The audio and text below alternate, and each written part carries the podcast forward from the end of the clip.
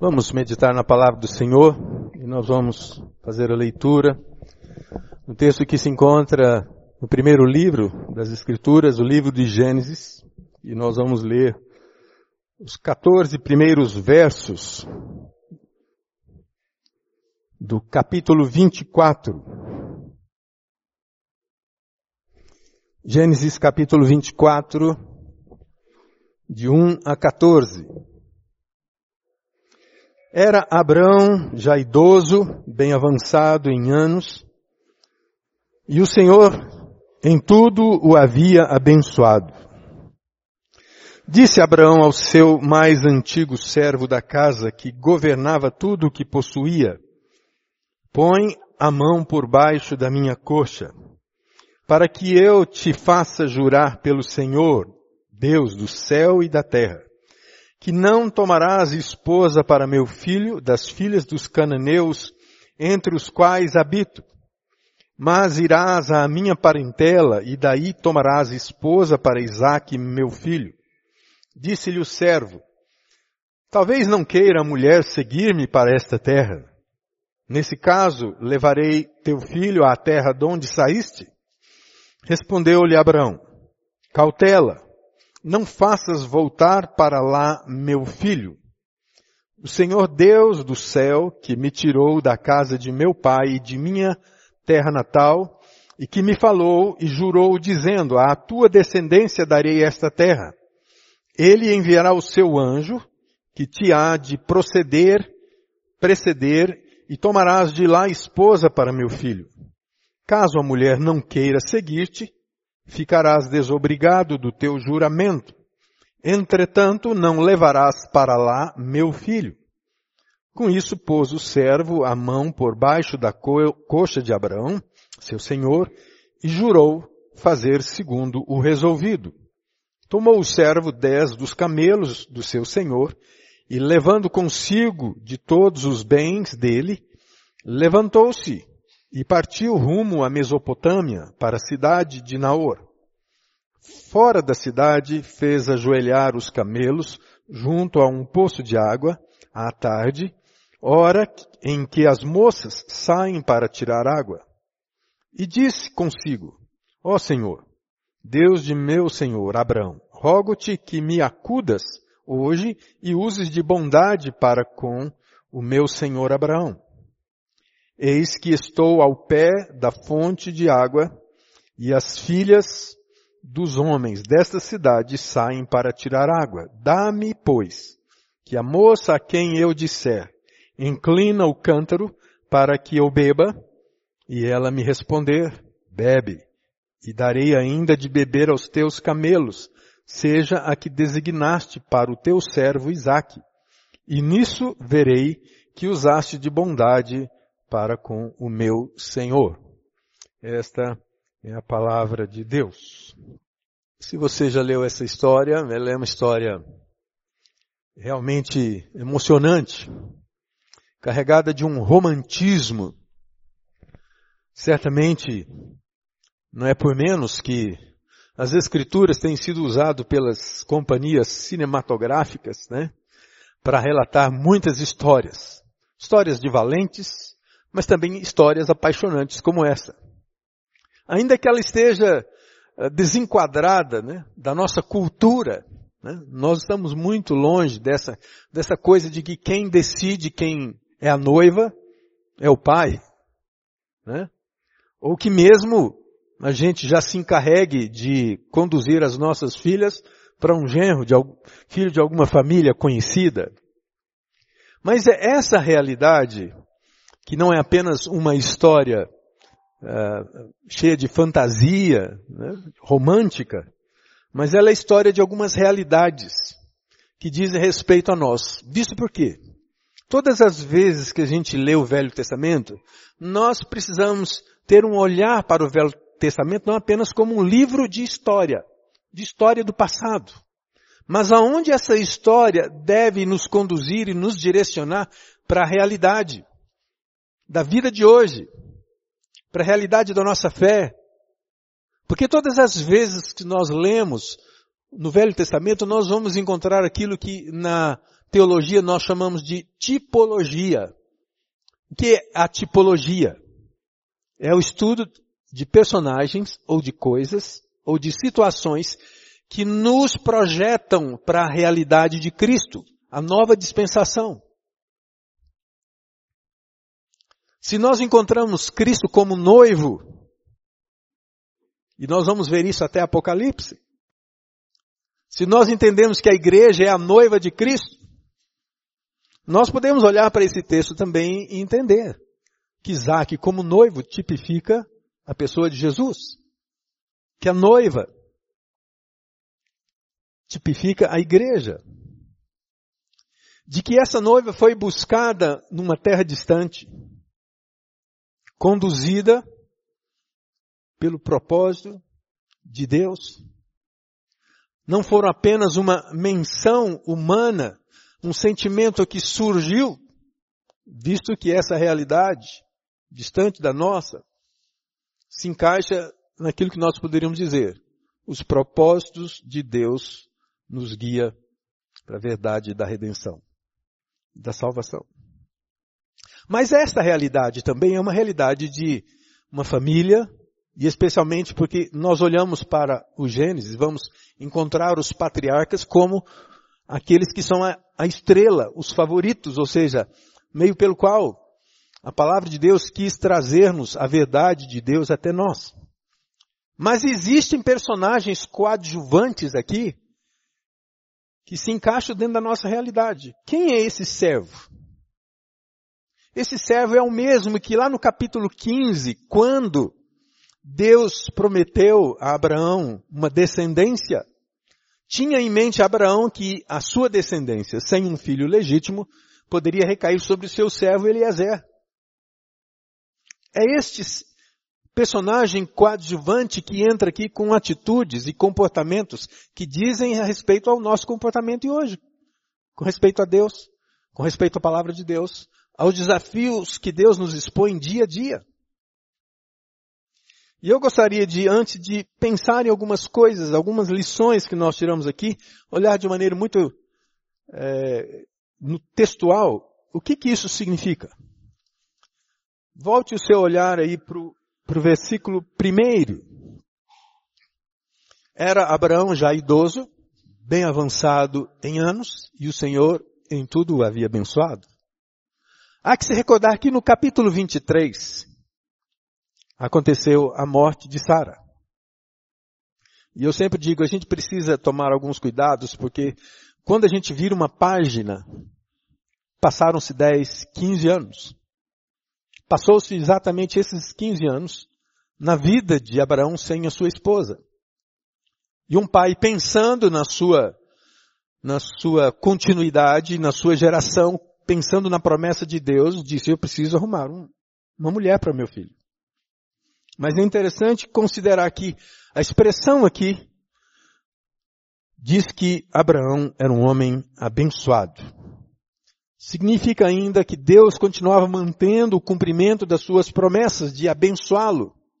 Não só ele, mas, não só ele, mas as suas gerações. Que começa desde o capítulo 12. De ti farei uma grande nação.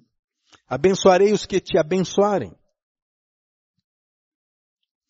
O versículo 2 continua dizendo, disse Abraão ao seu mais antigo servo da casa, que governa tudo, que possuía, põe a mão por baixo da minha coxa. Alguns estudiosos acreditam que o servo mencionado é esse que eu já lhes referi, Eliezer. Por causa da sua posição de destaque na administração dos recursos, das riquezas de Abraão. Alguém que era de confiança, Estava tudo sobre a sua administração, como o texto está dizendo. E aqui começa um detalhe importante. Abraão disse põe a mão por baixo da minha coxa. O que significa isso? Era uma espécie e comum de juramento. Por que a coxa? Porque a coxa era sinal de virilidade, de poder. Onde a corrida, né, como para todo esportista, a coxa é um lugar de força, denotando um vigor. A vida de um combatente tantas vezes depende dessa força das suas pernas. É ali que Eliezer tem que colocar a sua mão como sinal de que o poder que estava sobre Abraão como seu senhor deveria ser respeitado e cumprido. E continua aqui no versículo 3. Para que eu te faça jurar pelo Senhor, Deus do céu e da terra. Aqui está a razão. Jurar pelo Senhor. Indica quão extraordinária é essa questão. Visto que o contexto bíblico já nos traz menção de outros versos que nós não devemos jurar nem pelo céu e nem pela terra. A prática de jurar nos nossos dias se tornou tão nefasta, tão inconsequente, que as pessoas usam o nome de Deus mesmo mentindo, mesmo sabendo que vão fazer compromissos que não vão cumpri-los. Salomão, lá em Eclesiastes capítulo 5, ele diz o seguinte, não faças compromissos ou votos né, que ele está dizendo, que você não possa cumpri-los, porque Deus não se agrada de tolos. Mas Abraão aqui não queria tomar para Isaac mulher dentro das filhas dos cananeus, ou seja, não era um lugar adequado. Não era uma vizinhança propícia. E ele faz com que o seu servo volte para a sua terra. Não por um racismo, mas por motivos religiosos, pois o povo cananeu adorava outros deuses, a Baal, a Será. Veja que esse é um posicionamento radical, totalmente radical. Seria mais cômodo, certamente, arranjar uma esposa para Isaac por ali. Mas essa radicalidade tem a ver com um compromisso profundo de Abraão com as promessas de Deus. A sua posteridade, as gerações que seriam abençoadas por Deus, deveriam continuar sendo posições e atitudes definidas à santidade. E a expressão aqui, Deus dos céus. Essa expressão é muito usada para se referir à pessoa do Deus Trino. Ela foi usada inúmeras vezes no Velho Testamento. O salmista, Davi, usou muito dessa expressão. Como por exemplo lá no Salmo 133, ele diz, tributai louvores ao Deus dos céus. E é interessante observar que essa declaração é dada e o compromisso é exigido de um servo. O que isso significa? Que diante dos seus servidores, Abraão tinha uma reputação a esse Deus e que ele passava para os seus trabalhadores. Dos versículos 4 a 7, Abraão repetiu um importante tópico dessa aliança aqui com ele. Sua semente, sua descendência. Por isso ele diz, ah, diz vai a minha parentela, e de lá tomarás esposa para Isaac. Deus haveria de enviar o seu anjo diante do seu servo a fim de assegurar o sucesso dessa missão. E o anjo do Senhor que iria adiante é uma maneira de se aludir à presença, à direção de Deus. Eu fico pensando em, em nós. Quantas decisões difíceis de serem tomadas. Quantas dúvidas! As dúvidas que esse servo tinha expõem a seguir. E se ela não quiser? E se essa mulher não quiser? É razoável que diante das nossas incertezas, das nossas interrogações, surjam sempre a palavra de dúvida. Mas é que nós precisamos sempre olhar para aquilo que Deus diz. E Abraão diz para aquele, para aquele homem, cautela, cuidado. Algumas versões vão dizer não.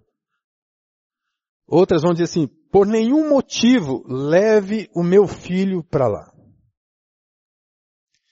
E lá no versículo 7, Abraão vai dizer, o Senhor Deus dos céus, as convicções de Abraão eram firmes, a sua fé era firme. Havia uma consciência plena da vontade de Deus para ele a respeito da sua descendência. Como isso é importante? Como nós temos necessidade de ver as promessas e as convicções da nossa fé, não somente para nós, mas para a nossa família, para os nossos filhos, para os nossos descendentes.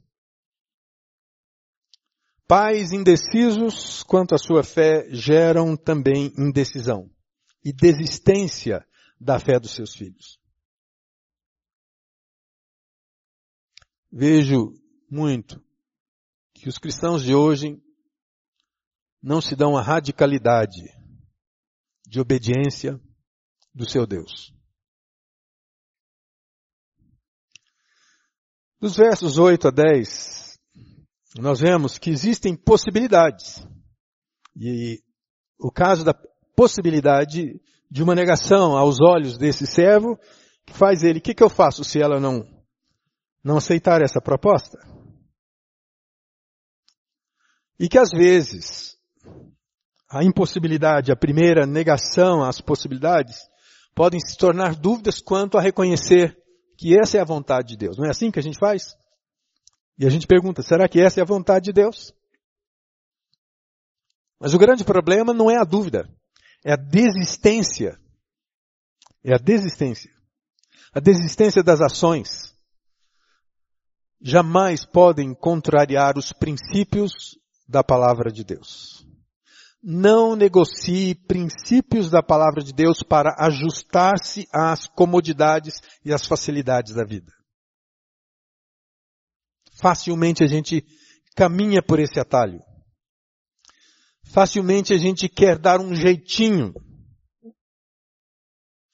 No versículo 9, esse cerimonial do compromisso revela uma disposição desse servo para o exercício da sua função. Diz o texto que com isso pôs o servo a mão por baixo da coxa de Abraão.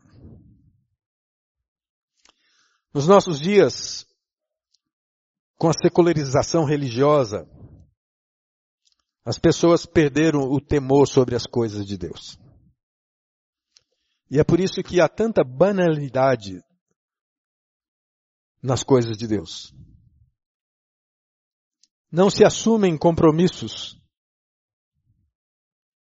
com radicalidade.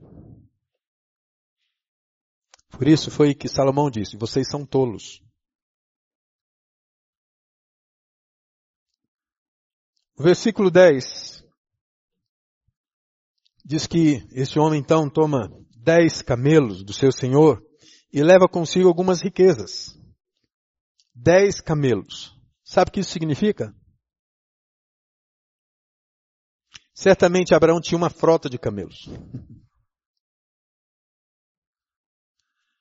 Só tinham camelos pessoas abastadas. Muito mais para uma caravana de dez camelos. E ainda por cima, algumas riquezas. Abraão está colocando riquezas poder sobre a mão do seu servo e dizendo, vai, vai para a Mesopotâmia. Bem ali, aproximadamente 800 a 900 quilômetros de distância. Você imagina? 800 a 900 quilômetros andando naquele V, né? Ou naquele U do camelo. que desafio. Assim foi Eliezer. E é interessante que de um versículo para o outro, que são 900 quilômetros, que você imagine certamente aqueles camelos andando por dia aí, vou calcular assim que quem sabe 8 quilômetros, 6 quilômetros por hora, certo? Estava andando uma média de 80 quilômetros, no máximo 100 quilômetros por dia. Então, certamente aquela viagem não durou menos do que uns 10 a 15 dias nós pulamos de um versículo para o outro com essa, com esse tempo. E o versículo 11 vai dizer, fora da cidade fez ajoelhar-se os camelos. Fora da cidade. A maioria dos poços na antiguidade eram feitos fora das cidades, porque eles serviam tanto às pessoas quanto aos animais. Era nessa localidade em que as pessoas também se encontravam. A estratégia de Eliezer é um lugar de encontro. Ir a um lugar de encontro. E ali tradicionalmente as mulheres, as mulheres se dirigiam às fontes para buscar água às primeiras horas da manhã ou à tardinha. Primeiro porque o calor era menos intenso. E é justamente nesses versículos que nós vamos encerrar aqui no versículo 12 a 14, quando este homem, servo de Abraão, faz uma das orações que talvez nós não fazemos todos os dias. Ó oh Senhor, Deus de meu Senhor, rogo-te que me acudas hoje e uses de bondade para com meu Senhor Abraão. É interessante que ele faz uma oração não para si, ele faz ainda uma oração voltada para esse Deus atender a necessidade do seu Senhor. Essa expressão não significa que o servo não acreditasse no Deus vivo. Ao contrário, era por causa da sua fé que ele orava dessa maneira. O servo estava clamando a Deus baseado na aliança do Todo-Poderoso com Abraão. A sua experiência dentro daquela família o tinha feito reconhecer quem era também o seu Deus. E no versículo 13, a oração de Eliezer não era apenas uma oração, mas seguia essa estratégia de encontrar uma fonte, de encontrar um lugar, de encontrar um meio pelo qual ele pudesse encontrar a mulher dos sonhos para a vida de Isaac. E aqui eu pergunto, quais são os sinais e ele pede isso. Quais são os sinais que Deus pode estar te mostrando? Ele diz, dá-me, pois, que a moça que eu disser inclina o cântaro que eu beba. Eu não sei se você já fez algum tipo de prova assim com Deus. É muito comum que às vezes a gente faça. Se isso acontecer, eu vou entender como um sinal de Deus. Isso é bom? É bom mas nós não podemos apenas nos fixar nessas circunstâncias, porque isso pode ser muito perigoso. E eu diria que a oração é a grande estratégia de Eliezer. A oração sem estratégia é também um comodismo espiritual. Peça a Deus, mas peça que lhe dê entendimento, peça que lhe dê sabedoria, discernimento da circunstância, da situação, para que você encontre as saídas que Deus quer que você siga.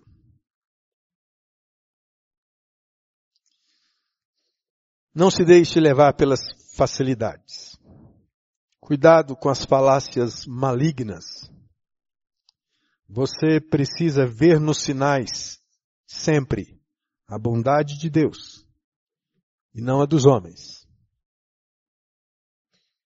Por isso eu gostaria de encerrar pensando quatro coisas, de maneira geral, para que nós nos aplicássemos nesse, nesse texto aqui, que eu chamo de pactos, compromissos e resultados.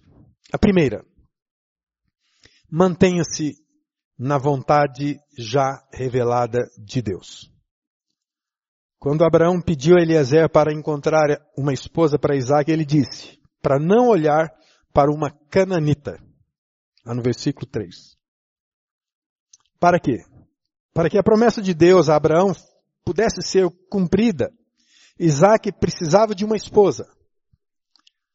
Mas ela, ele precisava de uma esposa que também pudesse entender, compreender e viver a mesma fé. O que Deus já havia dito a Abraão continuava valendo. Não abandone o que as Escrituras diz.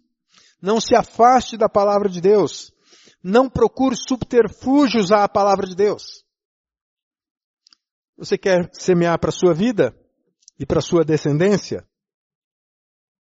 Fique firme na palavra de Deus. Mantenha-se na vontade já revelada de Deus. E como é, isso é complicado, porque eu vejo tantas vezes gente procurando uma nova revelação.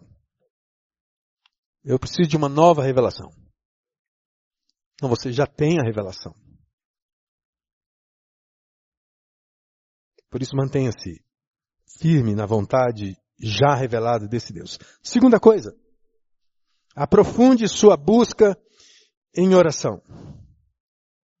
Tanto Abraão como esse servo estavam colocando-se em oração de dependência para que Deus pudesse guiá-lo. E de como Isaac passou esse tempo de espera, certamente em oração. Isso está claro lá no versículo mais à frente, no versículo 63. A busca por oração era uma realidade desses homens. Essa não era só uma experiência de Eliezer, mas também de toda aquela família. Quando você ora, sua família ora junto. Coloque em oração diante de Deus as suas decisões mais diárias, mais comuns. Faça como Neemias, que no exercício da sua função vivia em oração. Orava. Como diz lá, então orei ao Deus dos céus. Mais uma vez, observe essa declaração. Deus dos céus. Era a mesma declaração de Neemias. A história de Neemias é, é, é a revelação de que o exercício da oração é alguma coisa comum, prática. Terceira coisa para esse texto. Olhe para os sinais da providência de Deus. Ele, Eliezer orou por um sinal. Um sinal que mostrasse a vontade de Deus. Nesse versículo 14. Diz, aquela que se inclinar com seu cântaro, que eu beba. Só que a, o sinal pelo qual Eliezer queria de Deus era muito mais do que apenas receber uma água. Mas o texto diz que também ela deveria dar água aos seus dez camelos. Sabe quanto um camelo bebe? Cem litros de água. Cem litros de água. Significa que aquela mulher deveria carregar pelo menos mil litros de água. Ela tinha que vaziar uma, uma caixa d'água de mil litros para dar para aqueles camelos. Que sinal, hein? Difícil. Muito difícil. Eu diria que esse é um sinal mais radical do que o primeiro. E aqui eu tiro uma lição. Que Eliseu não pediu para Deus um tipo de sinal que estivesse e marcasse a, a exterioridade daquela mulher. Quem sabe vestindo uma roupa de cor tal, um vestido tal. O sinal que ele pede não tem a ver com as circunstâncias, mas que ela estivesse disposta a mostrar a sua hospitalidade. E que hospitalidade? Tinha a ver com o seu caráter. Eu vejo que muitos jovens, e a gente faz isso muito quando é jovem, tanto as moças como os rapazes, olhando para as circunstâncias para encontrar o seu, seu noivo, a sua noiva, olhando para a beleza, para a posição social, para a prosperidade, e não pelo seu caráter, não pela sua fé, não pelo seu compromisso com Deus, e é por isso que muitas vezes o que nós vemos são casamentos desfeitos. Ambos, Isaac e Rebeca, estavam dispostos a ouvir o conselho de seus pais e de seus líderes espirituais. Isso está claro lá no versículo 28, também lá no versículo 58. Por mais difícil que possa ser, quando nós estamos convencidos da vontade de Deus, Não podemos forçar a liderança de Deus ou dar a liderança que é de Deus para outras pessoas ou para qualquer outro tipo de influência. Nem as circunstâncias, nem a facilidade, aquilo que se mostra facilmente. Nós costumamos a dizer que nós procuramos sempre o menor caminho, o melhor atalho, o menor atalho. Mas nós precisamos aceitar aquilo que Deus quer. Que Deus conduza a situação. E é por isso que o texto lá diz assim, e, e ele pergunta, e caso a mulher não queira? Qual a resposta de Abraão? Meu filho você não vai levar para lá. Há um posicionamento muito definido, até mesmo na possibilidade de uma negativa. Quarta coisa, e encerrando aqui. Não demore em agir quando a vontade de Deus é clara. De que forma? De que maneira você já viu a direção de Deus em sua vida? Quantas vezes você viu a direção de Deus na tomada de decisão sobre alguns processos na sua vida? Qual tem sido a sua experiência? Como é que você tem agido? Diante da palavra de Deus? Ainda você tem dúvidas? Nós conhecemos os resultados dessa história. Nós já sabemos o fim do filme. Nós já sabemos que essa história decorre e se mantém dentro dos sonhos de Abraão, cumprindo assim as suas necessidades, cumprindo assim a necessidade do seu filho, mas mantendo a sua promessa. Veja quais são os elementos que fundamentam essa decisão. Fundamentam-se diante dos compromissos assumidos dos pactos humanos, diante de um compromisso firme com Deus e da Sua palavra. Então o que nós vemos são os resultados. Resultados alcançados. Sim também a nossa vida. Como eu disse para vocês, Salomão diz que Deus não se agrada de tolos, de gente que faz compromisso e não os cumpre.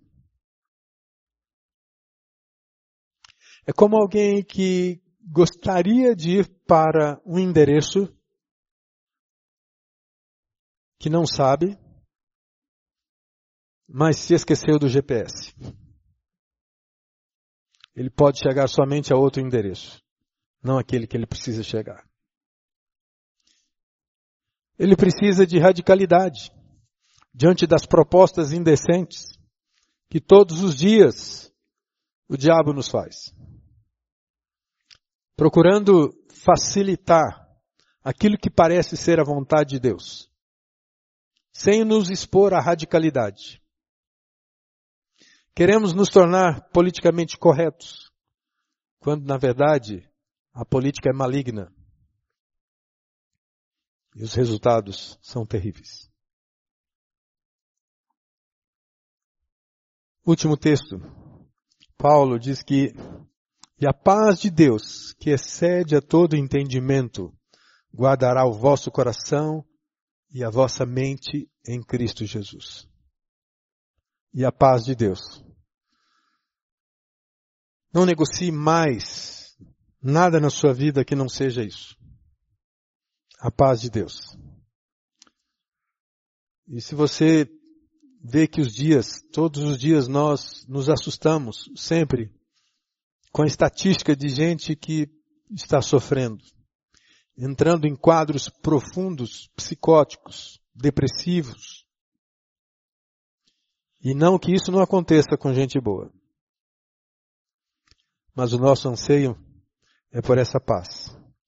A paz que está em Cristo Jesus, que nos faz olhar para a palavra de Deus e saber que há um rumo certo, definido, e que eu, jamais deva me apartar.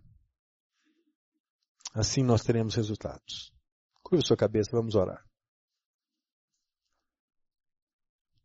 Pai, essa é uma história que não apenas mostra uh, uma fantasia e uma realidade de todos nós, um desejo de sucesso. Mas sucesso que não foi conquistado pela mera vontade humana, por esforços humanos, mas foram enquadrados dentro da vontade soberana do Senhor, do propósito do Senhor, onde as promessas do Senhor sobre um povo, um povo resgatado, um povo livre, um povo que foi comprado com preço, se manifesta de maneira efetiva para pactos e compromissos radicais diante do Senhor, também diante do mundo. E nós queremos ser participantes dessa radicalidade. E sabemos que com dificuldade todos os dias o inimigo das nossas almas se interpõe para que nós fraquejemos. Pedimos a graça do Senhor de nos renovar no teu espírito fazendo-nos olhar firmemente para o autor e consumador da nossa fé. Onde a cruz, onde a vitória sobre a morte, é o único caminho que nos conduz a esse sucesso, a realidade da vida plena, da vida eterna.